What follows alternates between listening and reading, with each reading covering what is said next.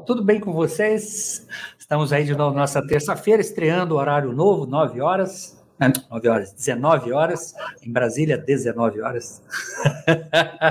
e hoje com um assunto super bacana que é recuperação tributária. Eu sei que esse assunto parece ser meio técnico e tal, mas hoje estou trazendo uma galera aqui tão bacana, um pessoal bem pragmático que vai conversar com vocês aí sobre essas dores e tal, para a gente poder realmente ir aonde tem que, tem que falar. Tá certo?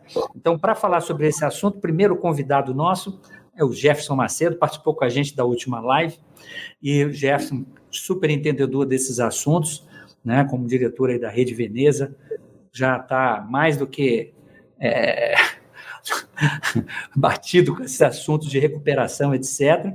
Então, pode trazer a experiência dele aí para a gente.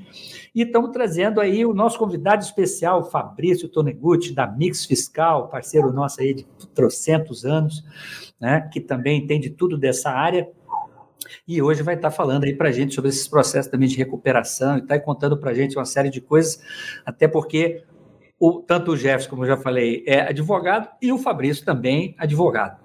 Então eu estou no meio aqui de cobras. E aí, pessoal, tudo bem com vocês? Obrigado por estar no nosso show de hoje. Boa noite, boa noite, Rodrigo, boa noite, Fabrício, boa noite aí o pessoal que está assistindo. Prazer estar novamente aqui com vocês para falar de um tema tão sensível e tão bacana, né, de conversar, que é a realidade do nosso negócio, que muitas vezes no passado ficou renegada, né, e que bateu a porta aí de muitas empresas, de muitos empresários e de uma, de, para alguns de uma forma até surpreendente ruim, né, que acabou trazendo danos aí, causando prejuízos enormes, né? Então, é um tema bem relevante, relevante e que tem muitos, muita coisa a ser esclarecida, né? tem muito desconhecimento, né? Essa que a temática de tributo, é uma temática muito complexa, né, de ser estudada de um modo geral, né? O arcabouço jurídico da, da, da, parte tributária é, é muito extenso, né? Até os próprios tribunais se perdem no meio aí das, das decisões e análises, né? E análises demoradas, né?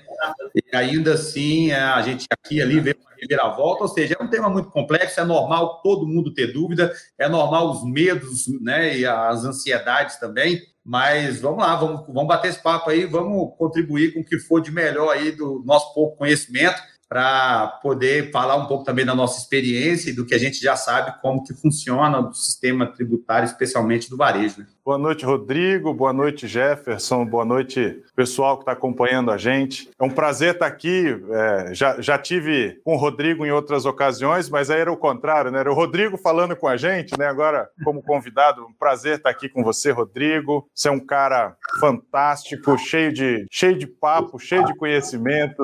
A, a, a, o problema nosso é que tem que parar a conversa por causa do tempo, né? Não é porque acaba o assunto. E, e eu queria, vamos ver o que, que a gente consegue fazer, ajudar. Eu percebo que tem muito, muita mística em torno desse assunto, tem muita presunção, tem muita.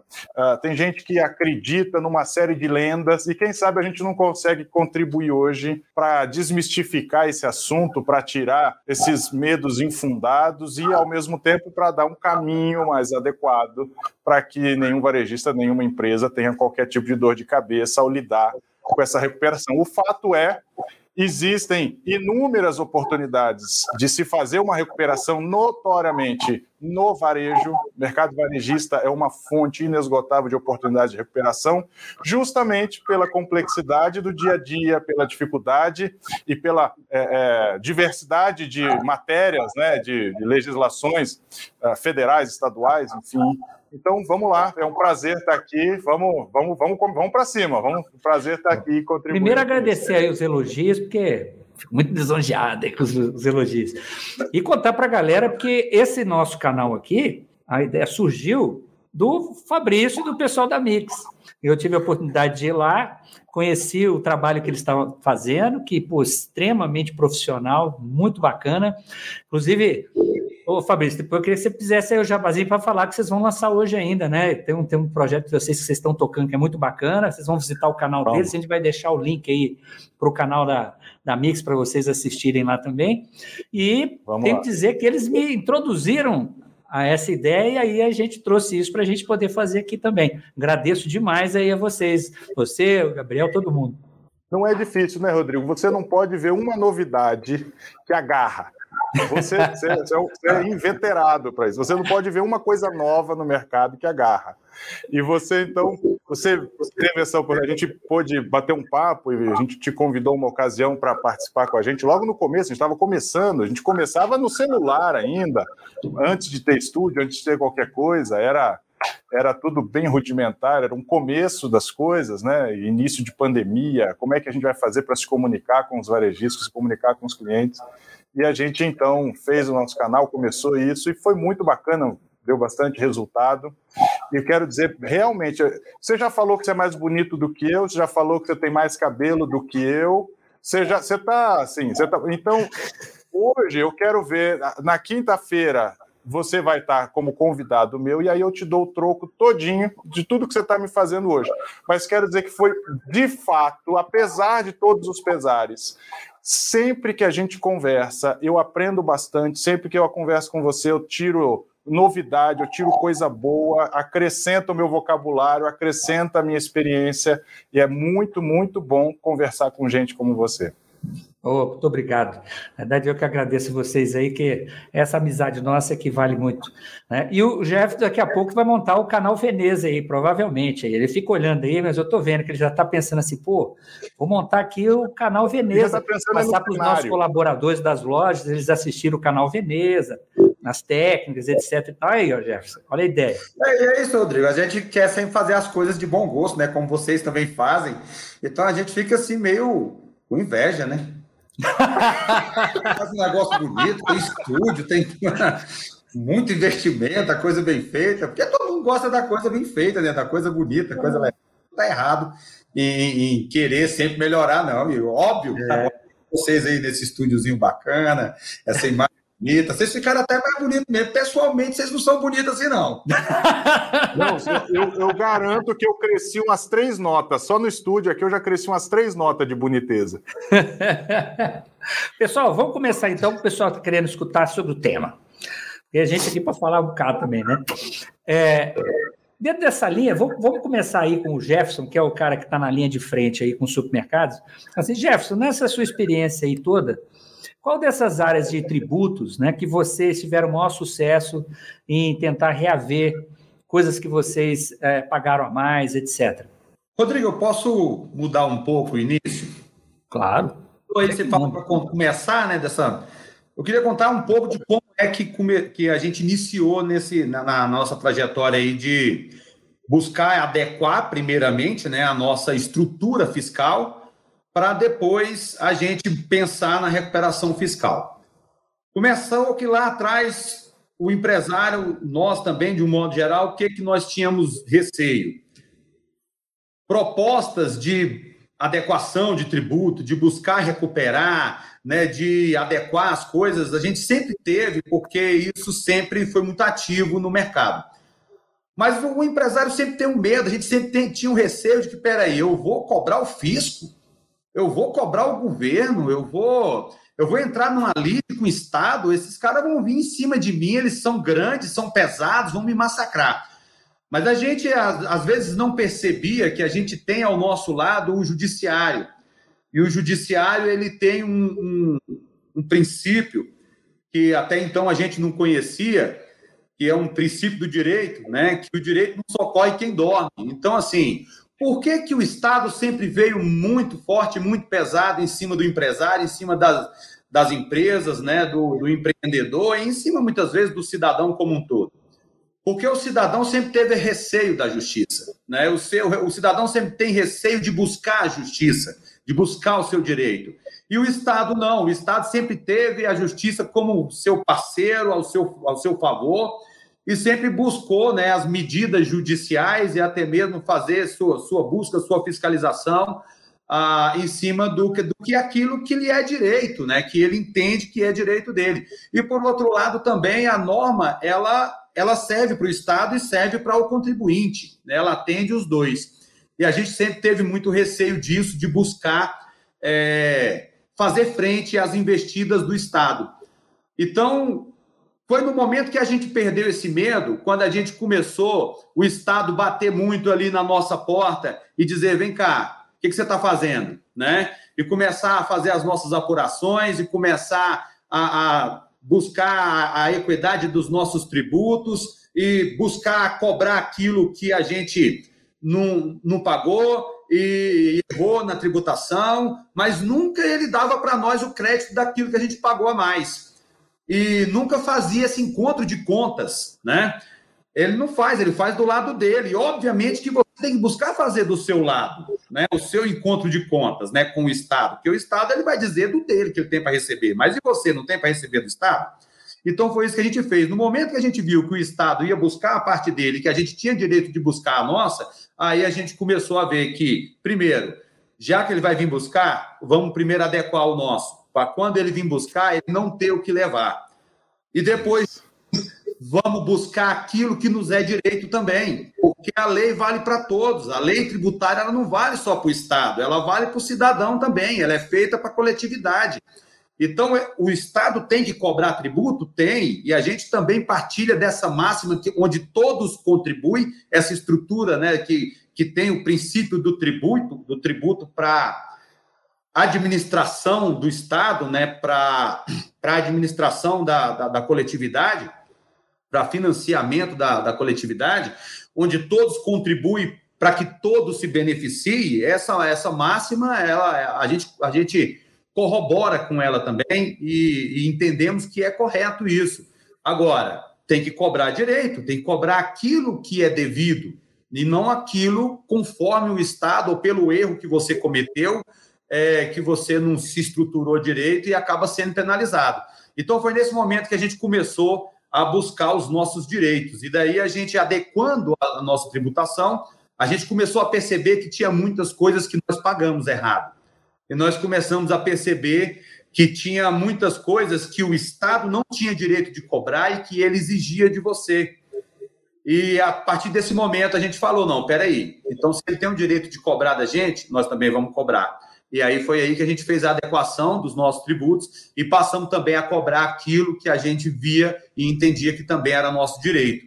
E com isso a gente conseguiu lograr alguns êxitos, conseguiu méritos em, algum, em alguns temas. Óbvio, você não ganha tudo, né? o Estado também não leva todas, e você não vai entrar numa guerra, numa batalha, numa disputa, né? Pelo seu direito, achando que você vai levar todas, mas é, tem muito campo, como o Fabrício falou, tem muita área que a gente pode atuar, e a gente foi buscando fazer isso e conseguimos bastante benefício. Primeiro, conseguimos adequar muito o nosso tributo, começamos é, a, a adequar principalmente a questão do custo tributário, fazendo a inteligência fiscal realmente e buscando pagar aquilo que nós somos obrigados a pagar.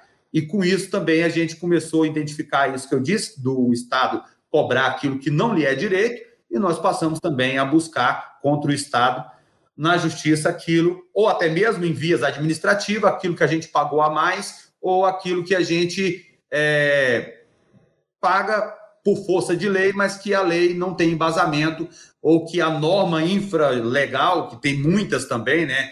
A norma tributária é muito vasta, né? Eu, eu vi um, um levantamento aí recente que são mais de 200 mil normas que versam sobre tributo no nosso país. É um, é um pandemônio, né? Como eu já ouvi algum jurista dizer, é realmente um pandemônio tributário.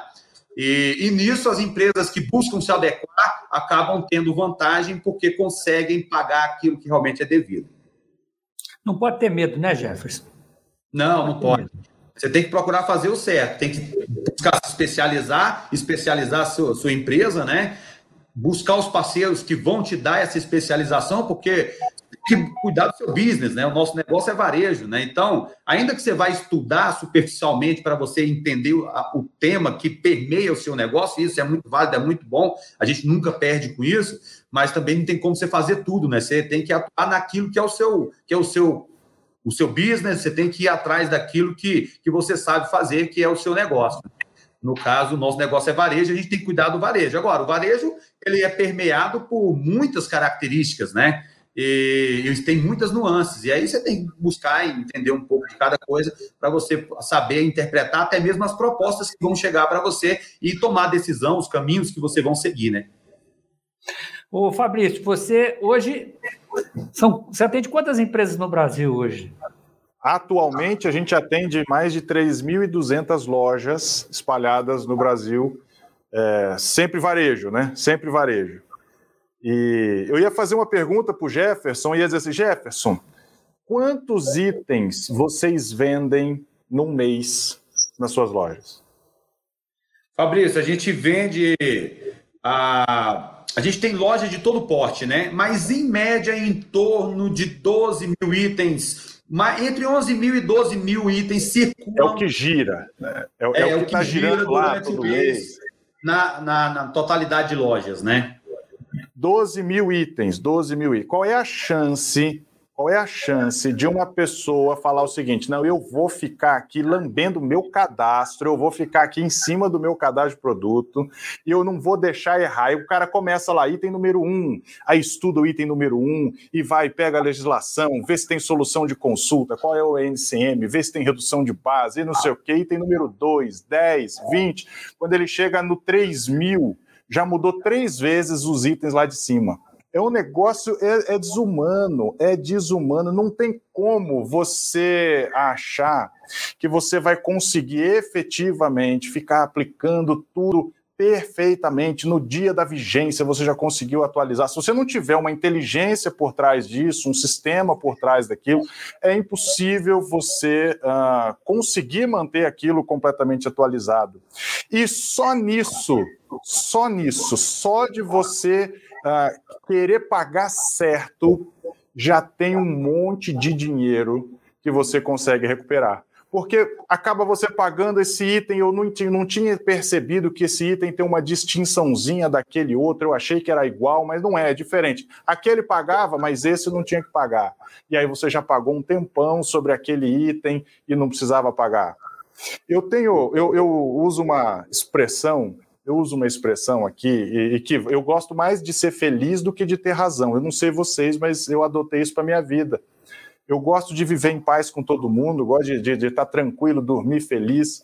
Então é o seguinte: eu chego em casa, quando eu não quero confusão, eu não quero arrumar confusão, o que, que eu faço? Eu dou razão para minha mulher. Eu dou razão. Minha mulher diz que é amarelo, eu digo que é amarelo. Ela diz que é verde, eu digo que é verde. Eu não discuto com ela. Com o fisco é mais ou menos. É, se você fizer isso com o fisco, você vai ser feliz assim. Só que a legislação tem muita oportunidade a favor do contribuinte. Ela já tem muita coisa, ela já diz que você não tem que pagar um monte de coisa, ela já reduz a, base de um monte de coisa, já reduz a do É só você, se você aplicar a lei, já tem uma, um caminhão de dinheiro que você pode recuperar. Aí você ainda tem as oportunidades que são aquelas oportunidades que não são da mera aplicação da lei, né? Que são daquela uh, discussão do alcance da lei, ou uma discussão da validade, ou da justiça, ou da legalidade, ou da constitucionalidade de uma determinada norma. Então você vai dizer assim: essa norma diz isso, mas eu acho que ela deveria realmente, queria dizer outra coisa. Eu acho que esse crédito que você está dizendo que é só de insumo, eu acho que ele, na verdade, podia ser um pouco mais amplo, podia ser sobre outros assuntos aqui que eu posso tomar crédito. Então, isso é discussão. E é aquilo que o Jefferson está dizendo. Você pode discutir uma série de coisas e vai ter teses muito boas e outras teses nem tão boas assim. Tem umas que você vai ganhar e outras que você não vai ganhar. Agora, se você, uh, além dessas, que é discussão, já existe muito dinheiro para recuperar, sem você ter que discutir absolutamente nada. É a mera aplicação da norma. Você concorda com o fisco e ainda assim leva dinheiro para casa. Uma coisa interessante é. que você falou aí, ó, sobre o negócio de classificação, que é uma a gente quebrar uma lenda que as pessoas têm. É, hoje, claro, supermercado nenhum tem condição de ter uma área fiscal né, é, capaz de ficar mantendo todas essas informações em dia. Mas, na verdade, empresa nenhuma, com o Brasil hoje da maneira que é, tem condições de falar que está 100% correto. Nem vocês que prestam o serviço têm condições de falar que pô, não vai ter nenhum erro. Agora, a gente tem que pensar no processo de terceirização. Ora, é muito menos provável que uma empresa que é especializada tenha tido algum erro do que você, que não tem nada dentro da sua loja. Então, isso é uma coisa importante que as pessoas precisam entender, que as pessoas acham que, não, vou contratar, vai resolver 100%, nunca vou ter mais problemas. Isso não existe, isso não existe. Agora, você vai resolver muito dos seus problemas. Não é isso, Fabrício? É isso aí. A gente tem, existem ferramentas é, da própria norma, né? Você, é, às vezes as pessoas falam, acho que o Jefferson já já está careca, hein, Jefferson? Eu posso falar assim com você, você já está careca de ouvir, com certeza. de ouvir que não, é, lei, lei é interpretação, tudo é interpretação. Não, é uma mentira isso, é uma mentira. Falar que tudo é interpretação. Não é. Existem, inclusive, regras para que você interprete uma norma. Né? Hermenêutica jurídica é isso, né? Você tem normas para você interpretar as normas. Então você tem, é, basicamente, você tem uma série de ferramentas para que você possa ler uma norma e interpretá-la de forma correta. Então, mesmo, então a grande maior parte das normas você consegue usar essas ferramentas e chegar a uma conclusão lógica, uma aplicação prática e lógica da norma. Mas, às vezes, mesmo você usando todas essas ferramentas, usando todas essas normas, é impossível você chegar a uma determinada conclusão uh, de, de qual é, se aquilo é tributado ou não é tributado. Isso acontece, por exemplo, com carne temperada para PIS e COFINS. É, carne temperada, a, a, a Nestle, a nota explicativa diz assim: ah, se essa carne ela for temperada, ela não entra num determinado NCM, ela vai para outro NCM e aquele outro NCM não é zero. Aí você pega as grandes indústrias que dominam o mercado, na embalagem dela está dizendo lá, é frango temperado. E ela não aplica a tributação que, se você estivesse lendo de forma direta, você aplicaria. Ela diz: não, isso aqui é não tributado, mas não está escrito que é temperado. Olha, mas sabe o que, que é? Lá na nota explicativa, quando ele fala sobre temperado, tem um parênteses que ele diz assim: por exemplo, sal, pimenta, e aí ele fecha o parênteses. Então, como não tem pimenta, então não é temperado, eu não vou pagar o imposto. E eu segui, e 90% do mercado segue isso daqui, ele não vai pagar porque não tem pimenta. Então, você aplica todas as ferramentas e você vai chegar a uma conclusão seguinte: bom, eu agora só falta uma coisa, é definir esse, esse, por exemplo, daqui, ele necessariamente eu preciso incluir a pimenta no conceito de temperado ou não? E aí, se você não tiver necessariamente que botar no conceito temperado, você então vai dizer o seguinte: então você teria que tributar. Mas se você entender que se não tem pimenta, então não é temperado, não vai tributar. Veja, você seguiu tudo, mas nada vai garantir que se aquilo lá no final, se sem pimenta vai ser ou não vai ser temperado. É uma é, coisa. Mas vou aproveitar aqui esse jabá que você deu e falar o seguinte: vamos imaginar que a pessoa não faz esse processo de classificação fiscal aí, ok? Ele tem a equipe dele, está trabalhando e fazendo e tal. Hoje eu consigo, gerando um arquivo de SPED, que eu mando para o fisco todo mês e tal, fazer o trabalho de averiguação que você está falando aí, analisar o que está certo, o que está errado, né? Ou pegar esses arquivos e ver o que, que eu já fiz e o que fiz certo, errado e trazer a recuperação? Sem dúvida, sem dúvida, sem dúvida.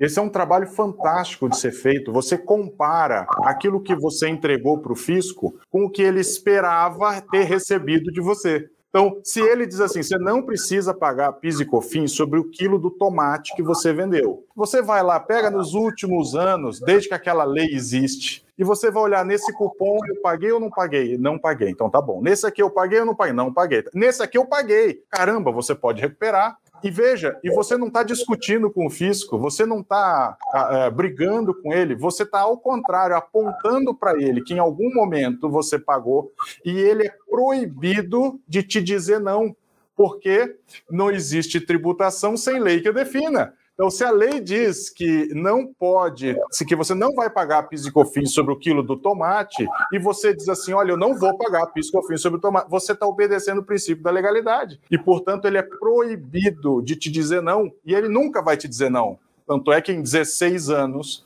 nós nunca tivemos um único crédito que tenha sido questionado pelo fisco, que ele tenha dito, ó, esse crédito está errado. Em 16 anos, graças a Deus, a gente nunca teve isso. Justamente é por, esse, por esse, esse perfil, né? Vou aplicar só o que ele já diz, já tem muito dinheiro aí.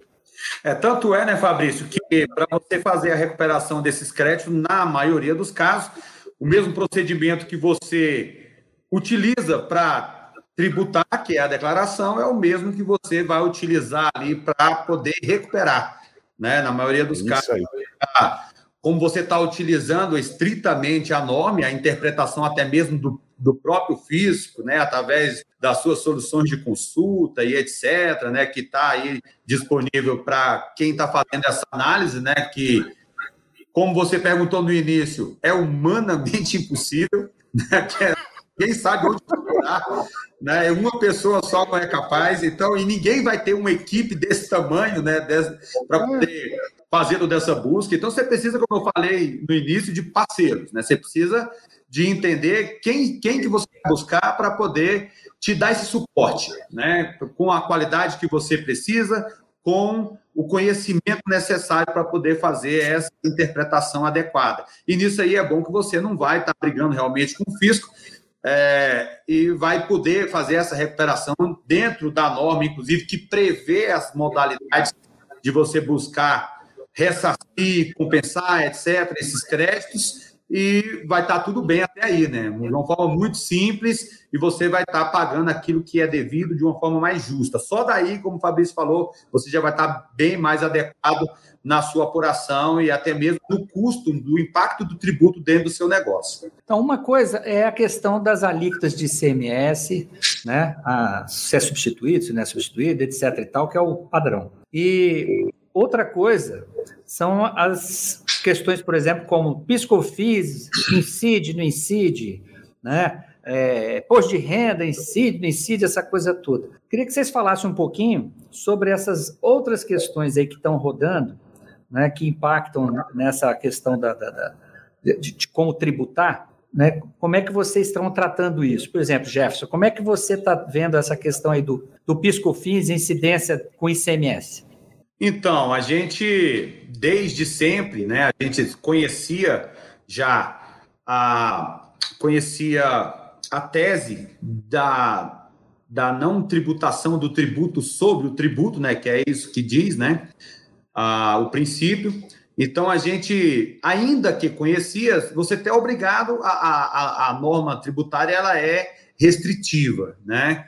Ah, inclusive, ela tem que ser específica, né? Como o Fabrício falou, se não tem uma lei que defina, né, você não vai pagar tributo sobre aquilo que a lei não definiu. E, inclusive, tem essa discussão né, do sal, da pimenta. Então, como a, a, o próprio Código Tributário diz que a norma tributária tem que ser específica, e lá tá, ela está especificando, né, no exemplo, ela especifica, muitas pessoas utilizam é, essa interpretação, e, e, a norma, ela nunca é, é, é, inclusive, como a gente já falou em outras ocasiões, ela nunca vai utilizar apenas uma base legal. Né? Tem situações que a, a, a norma tributária vai usar o direito civil, né? E, e vai usar o direito administrativo, e vai usar vários outros campos para explicar o tributo e para poder interpretar também. Então, assim, como que a gente sempre fez, né? Nós entramos na discussão dessa questão do PIS, COFINS, da incidência ou não na base do ICMS, ah, mas a gente continua tributando como o fisco entende na sua compreensão, né? Que é melhor você pagar do que depois ter que pagar com juros, né? Depois você ter que você poder ser multado por não ter pago, né? E, e tem algumas normas ah, no, no, direito tributário, que inclusive elas são coercitivas, né, e, e até é, fazem com que inibitórias, né, de você poder é, buscar o seu direito, né. Então a gente sempre usou a técnica de vamos pagar o que o fisco entende que deve ser pago e vamos esperar a discussão, vamos entrar na discussão, vamos questionar e se lá na frente eles entenderem, ou o fisco ou a justiça entender que a gente não deve pagar, aí a gente vai fazer a recuperação desse tributo. Então, a nossa técnica em relação a, a essa discussão do PIS, COFINS, da incidência na base do ICMS, foi essa. Essa discussão é engraçada que ela durou 2000, 1998 até 2018, salvo engano, é, 20 anos. 20 anos de discussão né, com vários embargos aí em todas as instâncias jurídicas necessárias que ela teve que percorrer, ficou sendo analisada, discutida, rediscutida, reanalisada, mudou-se as peças, mudou-se os questionamentos, mudou-se os embargos e por aí foi. Há várias mudanças que houveram. No final, a gente acumulou um volume de crédito enorme, porque você continuou pagando. Lá no final desses 20 anos, a justiça decidiu: olha, é devido. E aí, nesse momento que a justiça disse que não é devido, que transitou em julgado a questão, a nossa ação foi finalizada e aí sim a gente fez a, o aproveitamento, aí, no caso, a recuperação né, do pagamento feito até aquele momento. Tanto da data que nós ingressamos, como cinco anos para trás, e todo o decurso da discussão do tema. Uma pergunta, uma pois é, empresa. É, aquela máxima, né? Não entrou. Primeiro a gente ganha, depois a gente gasta, né? É. é. Mas uma empresa que não entrou, ela pode pegar, por exemplo, a causa de vocês, vocês foram lá, entrar e tal, ganhar. Eu posso me aproveitar disso para eu também entrar e pedir para mim? Só não pode como deve. Você só não vai ter o mesmo benefício de quem entrou lá atrás, né? De quem entrou lá atrás e resguardou o seu direito. Né? Porque a partir do momento que você ingressa também com o questionamento, você está resguardando o seu direito. Então, se a justiça decidir décadas, né, para demorar décadas para decidir a questão, o seu direito está resguardado nesse decurso do tempo, ele está congelado. Né? Então, o prazo prescricional aí, no caso, ele está congelado. E aí, quando a discussão se encerrar, você vai ter direito a recuperar todo o período que intercorreu aí a discussão e até mesmo o período anterior a, a, sua, ao, ao seu ingresso na, na justiça com para discutir a matéria, uh, porque também a lei te garante aí o, o, o direito a, ao prazo prescricional de cinco anos, né? Deca, decadencial, perdão. Entendi. Fabrício, você que está atuando tem... direto nesse processo, né? Como é que, como é que você está vendo essas questões aí e vocês têm conseguido recuperar é, alguma coisa também em cima disso? Né? Sim, tem, tem empresas, isso que o Jefferson mencionou é muito, muito bacana, porque tem empresas. Se, se você entrar hoje, seu direito está garantido de hoje para os últimos cinco anos e da, desses últimos cinco anos para frente. Agora, se você entrou com essa ação em 2005, ela vai retroagir até 2000. Imagina que você teve o trânsito em julgado em 2020. Você vai ter 20 anos de aproveitamento dessa, dessa decisão. Você vai, vai poder recuperar isso ao longo de 20 anos, e não ao longo só de 5 anos. Administrativamente, são só 5 anos, mas quando você entra com ação judicial, existe então essa interrupção do. Você, você faz ali um checkpoint, né? faz ali um, uma marca no tempo, usa os últimos cinco anos desde daquele data que você entrou com o processo, e daqueles cinco anos daquela data até você ter a sua decisão final, você está garantido. Então, a gente hoje está vendo gente que está recuperando. Uh, e, logo depois que o Supremo se manifestou, já teve algumas decisões com trânsito em julgado. Então, isso aconteceu em uma série, inclusive, de ações coletivas. E então isso tem gente hoje aproveitando crédito e retroagindo isso desde 2001, outro, em outros lugares desde 2002, 2003. E hoje ele está se beneficiando desse período todo, o que tem sido um alívio para o caixa de muita gente. Né? Todo mundo fala muito de ICMS, né? porque é o, vamos dizer assim, é o imposto mais que mexe com mercadoria, imediatamente pensa no, no, no ICMS. Mas a gente tem isso aí nos diversos impostos, né? A gente estava falando aqui de PIS e COFINS, que é uma situação que tem uma questão aí do PIS e COFINS, que é aquele negócio do. Vocês têm que me ajudar aí, que é. Como é que é quando, quando, quando PIS COFINS é. Monofásico? Monofásico e não sei o quê. Como é que é esse negócio aí? Alíquota zero e monofásico. Mono, basicamente, monofásico é o, a substituição tributária do ICMS, é, é mais ou menos uma, um instituto parecido com isso, então a indústria vai pagar para que o resto da cadeia não pague. Então, a diferença é que toda vez que você fala em calcular um valor de imposto, você sempre faz uma formulazinha, né? Imposto é igual a uma base de cálculo vezes uma determinada alíquota. Então, quando você fala em, em, em presumir um valor de uma operação que não aconteceu hoje, eu, a indústria vai pagar por uma cadeia que ainda não aconteceu, né? O consumidor vai comprar só depois. Então, ele tem um jeito, ele só vai. Como, qual é o valor desse imposto futuro? Ele precisa mexer em uma dessas duas variáveis, ou na base de cálculo ou na alíquota. Quando você fala em substituição tributária, você está mexendo na base de cálculo. Então, eu uso um IVA, uma pauta, eu, eu dou um jeito de aumentar essa minha base de cálculo e mantenho a minha alíquota. Quando você fala em tributação monofásica, é a mesma coisa, só que você não mexe na base de cálculo. Se a indústria está vendendo por mil reais, é mil reais mesmo, mas a alíquota é que vai ser majorada.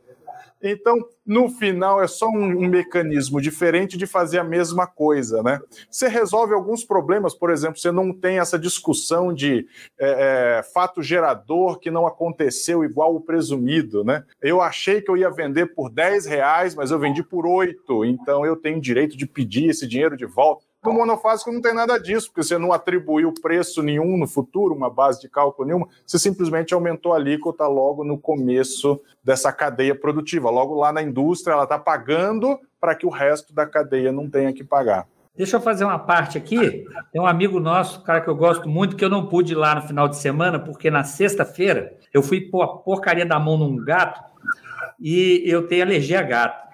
E essa porcaria do gato inchou meus olhos, assim, que eu fiquei que não conseguia nem olhar e tal. Mandei até fotinho para ele. Não pode pôr aqui, não, que a fotinho está horrível. Mas é o Esteves. E ele está fazendo uma pergunta aí que tem uma novidade. Pode pôr aí, pode perguntar. Integração mestiçal, isso é uma coisa que todo mundo tal. Porque assim, eu vou fazer uma explicação pessoal sobre isso, tá? Para aproveitar esse momento.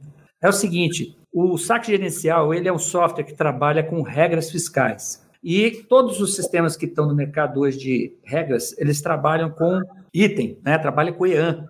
Então você tem lá o EAN para o produto, etc. e tal. Integrar isso no nosso sistema é extremamente complicado. Então a Mix ela fez um esforço enorme para fazer essa integração, gastar dinheiro. E eu tô, tô só vendo. O Gabrielzinho gastou dinheiro para caramba fazendo esse negócio, mas é muito difícil a integração. E agora nós temos uma novidade, porque saiu uma nova API tá certo? Que vai permitir a gente fazer isso de maneira diferente. Nós, para quem não sabe, nós já estamos trabalhando no novo produto nosso, já com com esse processo aí com a, com a Mix, tá? A Mix é o primeiro parceiro que nós estamos integrando o um novo produto Lume, tá? E para o legado, para o saco gerencial que está aí no mercado, nós vamos agora estar tá olhando essa API nova que foi lançada para a gente poder estar tá implementando, tá bom? Então, assim, para alegrar meu fantástico. amigo Esteves aí. Fantástico, fantástico. Essa, essa é uma é uma solução fantástica que vocês tiveram. Aplicar essa API uh, ah, direto já nativo ficou demais, ficou demais. Resolve cada pepino monstro e a gente consegue atuar num nível que antes a gente não conseguia, né? Então, por exemplo, tava um pouco antes de descer para esse nosso bate-papo, né? A gente estava vendo assim, poxa, como é que eu vou garantir é, eu vou criar regras tributárias, mas a, a regra, às vezes, ela é, ela é, ultra discricionária. Então, ela diz assim: é, a gilete ou toda, sei lá, lâmina de barbear, se for de determinado jeito, tudo. Então, eu vou tributar assim. Se for da Procter Gamble, é diferente. Leite, não, leite é o seguinte: leite eu tributo, eu tributo leite, mas é o seguinte: se a vaca mugir falando uai, não tem o benefício. Se ela mugir falando ô louco meu, aí vai ter benefício. Se vier de, de um estado, tem um benefício. A vaca, não é o leite, não. Não é a nota fiscal, não. É se o produto, o leite veio, o produtor veio da vaca lá de outro estado. Gente, como é que você controla esse negócio? É num Muito nível difícil. tão absurdo. O, o, o que acontece é que é o seguinte: não tem jeito. Se o Brasil continuar como está, né? que a gente está vendo aí algumas mexidas aí, mas não vão ser é, mudanças tributárias realmente significativas. É como o Bolsonaro é, falou, né? Vai ser o que der. Não tem como enfiar a goela abaixo da galera, porque a gente sabe que país que a gente mora aí, que cada um só quer levar vantagem, né? E num país onde o executivo baixa o, o imposto da gasolina e o Estado aproveita para aumentar o ICMS, não dá para esperar nada de benefício para o consumidor. Né? Então, assim, não vou nem falar mais sobre esse assunto, me irrita. Mas não tem como realmente essa parte fiscal sem ser, sem ser automatizada. Então, a gente, no produto novo, a gente já traz isso nativo, né? no, no gerencial, a gente vai entrar agora com as APIs também para poder está fazendo esse processo. Mas voltando aqui ao nosso tema, coisa importantíssima. É, a gente está falando aqui, a gente falou aqui de PIS e COFINS, falou de CMS, né? tem ainda as questões de imposto de renda, etc. e tem o previdenciário. Como é que está o previdenciário hoje? Um vira um vai volta. Previdenciário. É?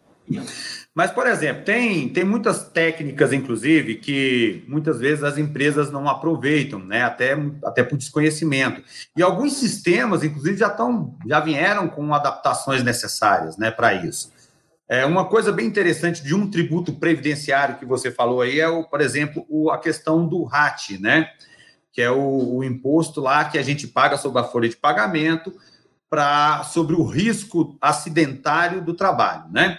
Então, ali, ele tem alíquotas variáveis, né, de acordo com o grau de risco de cada atividade, e esse tributo, ele varia é, em um terço, em um, dois e três, né, ou seja, ele pode ser uma base 1, base 2 ou base 3, né, e a diferença entre elas é 200 ou 300%, óbvio, né. Então, ah, o que, que acontece? Ah, lá atrás, né, o os sistemas e até mesmo o fisco não tinha definido algumas compreensões e alguma parte interpretativa da lei. E aí os sistemas antigos não têm essa questão de você não, tá, não estavam preparados para você poder parametrizar né, o, o, a atividade principal e a atividade preponderante né, da, da, da do seu negócio. E, e o tributo ele é cobrado pela preponderante, né? na interpretação mais restrita da norma, foi compreendido que é tributado pela preponderante. O próprio fisco no e-social já traz, né, na hora de você mandar a sua declaração, já traz lá um campo para você colocar a atividade principal né, do seu negócio e colocar a atividade preponderante. E o que, que a maioria dos contadores fazem?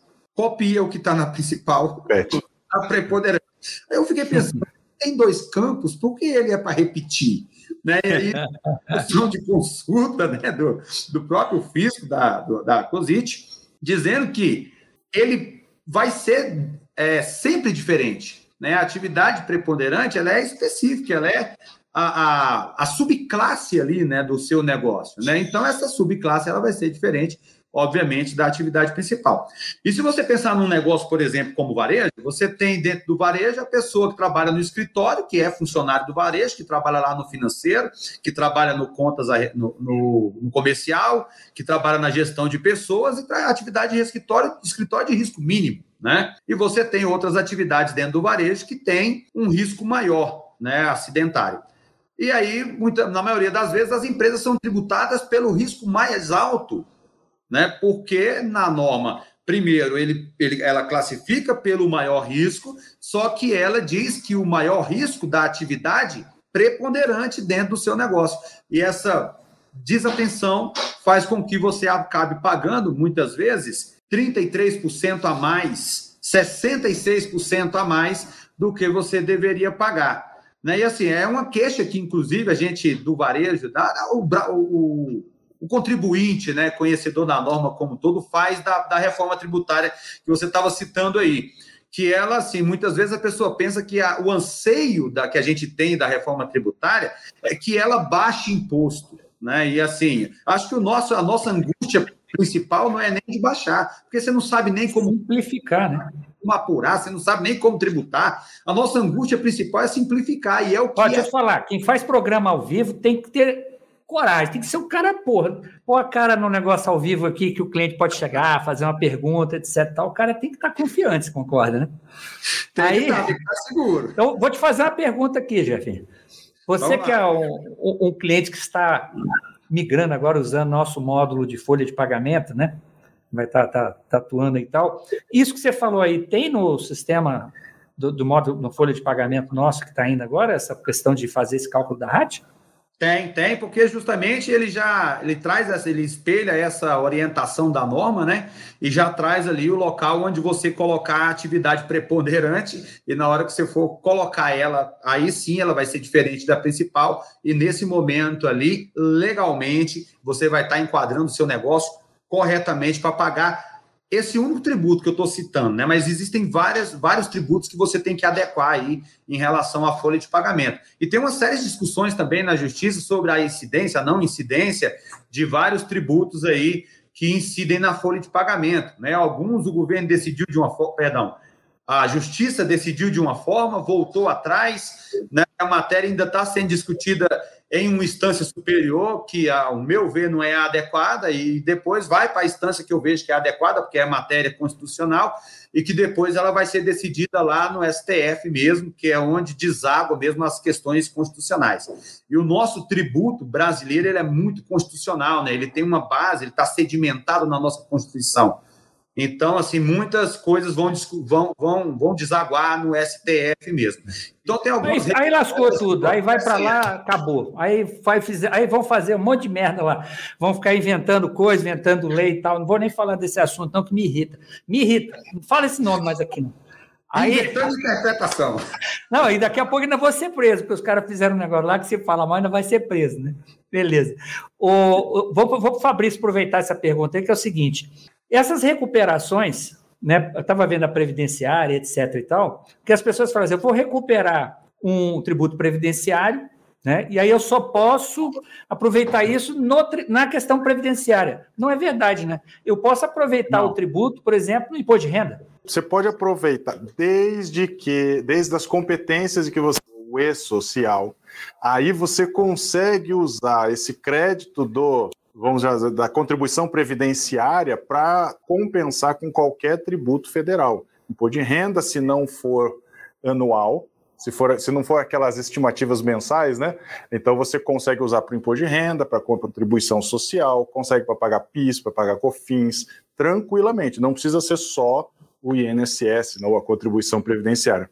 Existem, acho que a grande dificuldade em torno desse tema é aquilo que o Jefferson estava mencionando. Primeiro, porque você tem dois grandes entendimentos diferentes. Né? Você tem uma, uma tese que é o seguinte: as, as verbas que são indenizatórias não estão sujeitas à contribuição previdenciária. Aí, essa tese é a tese que o, o, o, o Supremo, que você não gosta lá, o, o tribunal que você não curte, ele, ele defende. Você tem uma segunda tese, que é a tese que é o seguinte: olha, existem verbas que não são habituais.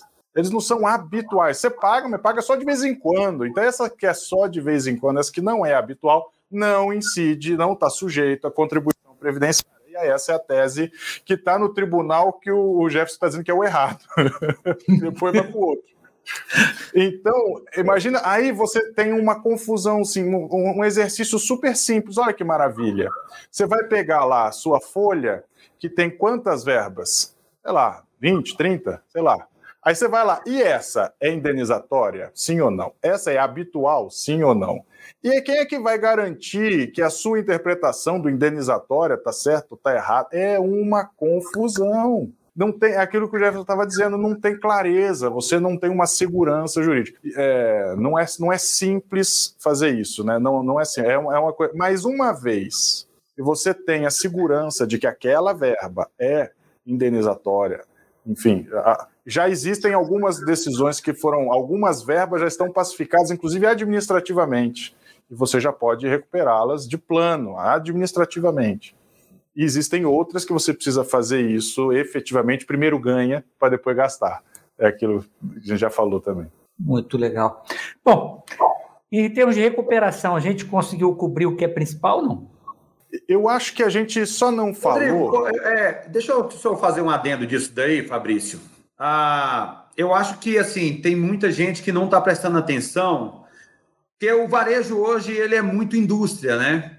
E tem uma, uma questão aí que, inclusive, é, é fácil de apurar no nosso sistema, né, no, no, sistema que a gente aplica no negócio hoje em dia, ah, que é a questão do produto transformado. Né? Porque o produto transformado ele tem uma série de tributos, de, perdão, de insumos que já vêm tributados, né? E muitos deles, inclusive, por substituição tributária, ou seja, ciclo encerrado da cadeia, né?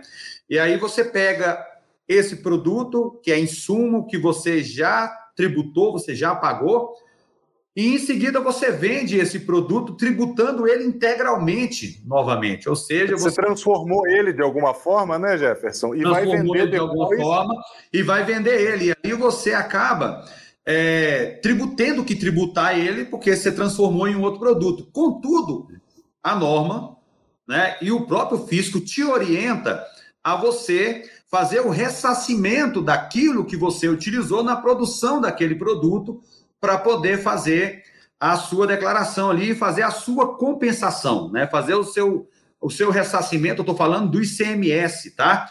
É, na, na, na, sua própria declaração ali, você vai ressarcir o seu ICMS daquele produto que é insumo do produto final que você vendeu e tributou integralmente, novamente na saída. E muita gente está deixando de fazer essa apuração aí no sistema e está pagando tributo de coisa que ele já pagou, está deixando de ressarcir. Olha, eu vou, te, eu vou te falar que se tiver, na, no, na nossa carteira, se tiver uns 10 que estão fazendo isso aí, é muito. Porque acho que a maioria Olha, hoje, passa batido por isso, Jefferson.